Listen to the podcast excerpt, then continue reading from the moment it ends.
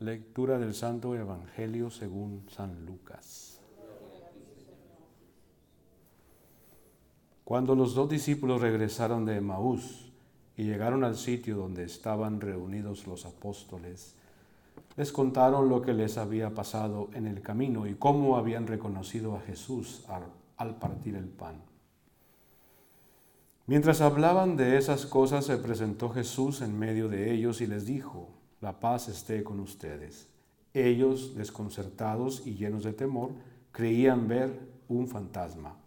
Pero él les dijo, no teman, soy yo. ¿Por qué se espantan? ¿Por qué surgen dudas en su interior? Miren mis manos y mis pies. Soy yo en persona. Tóquenme y convénzanse. Un fantasma no tiene ni carne ni huesos, como ven que tengo yo.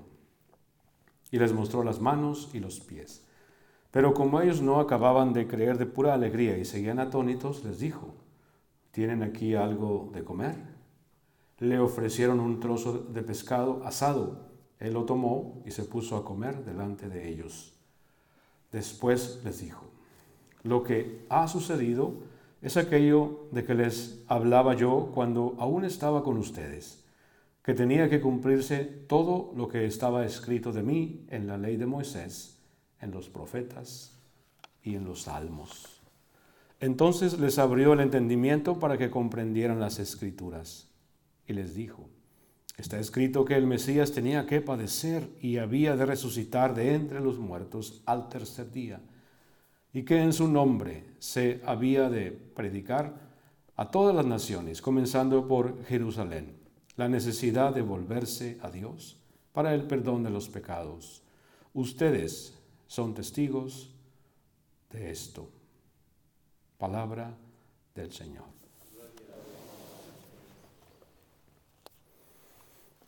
Esta época de Pascua es muy hermosa. Escuchamos cómo los testimonios de los apóstoles van en aumento y especialmente en esta primera lectura como me llama la atención cómo los apóstoles le devolvieron la salud a un paralítico y se escucha claramente que es por la fe en el nombre poderoso de Jesús. El Señor Jesús cuerpo y alma. Este evangelio es muy claro cuando les dice, soy yo en persona, tóquenme y convénzanse, no soy un fantasma. Dice, los fantasmas no tienen ni carne ni huesos como ven que yo tengo. Entonces el Señor resucitó en cuerpo y alma. Es una resurrección corporal.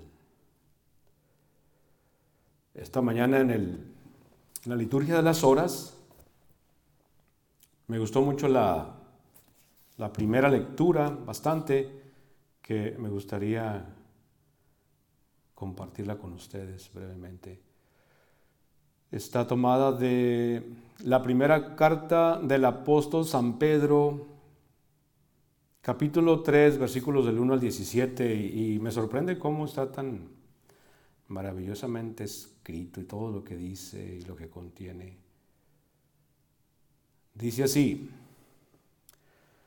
también las mujeres respeten a su marido, para que si alguno de ellos se resiste a creer en la palabra, sea convencido sin palabra por la conducta de su mujer. Aquí está hablando Pedro de las personas que se resisten a creer y pone en la mujer la gran tarea de predicar con la conducta.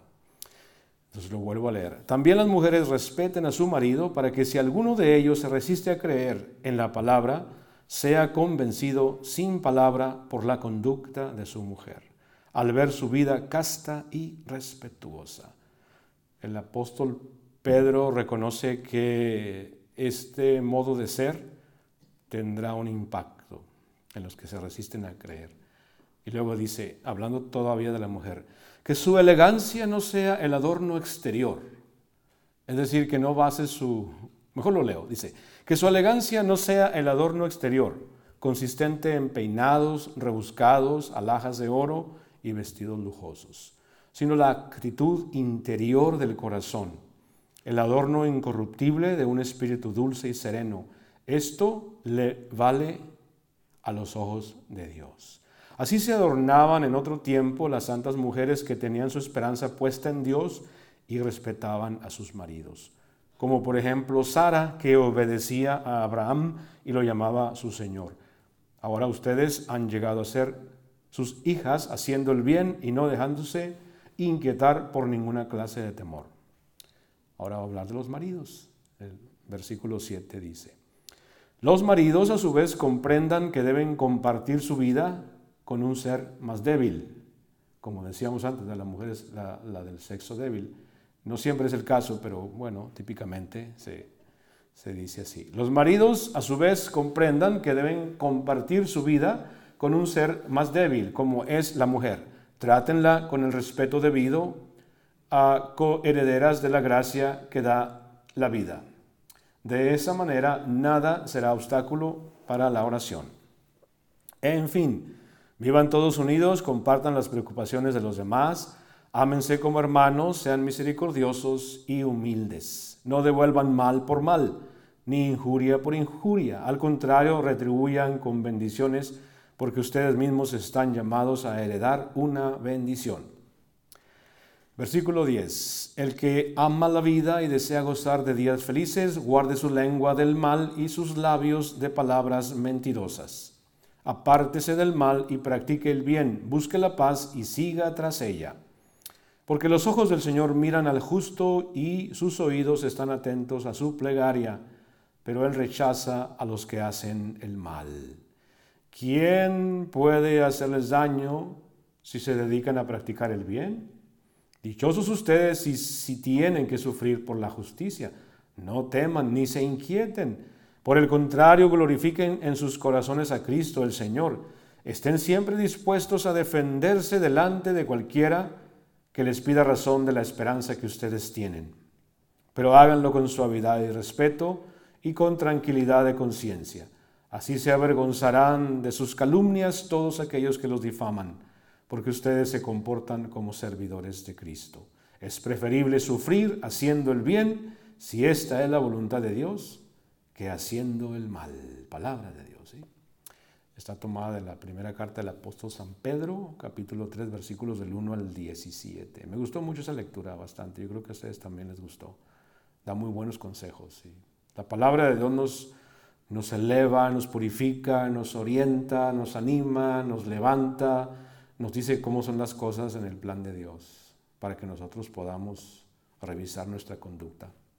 Que el Señor nos ilumine, nos ayude a adornarnos exteriormente e interiormente con las virtudes cristianas. Amén.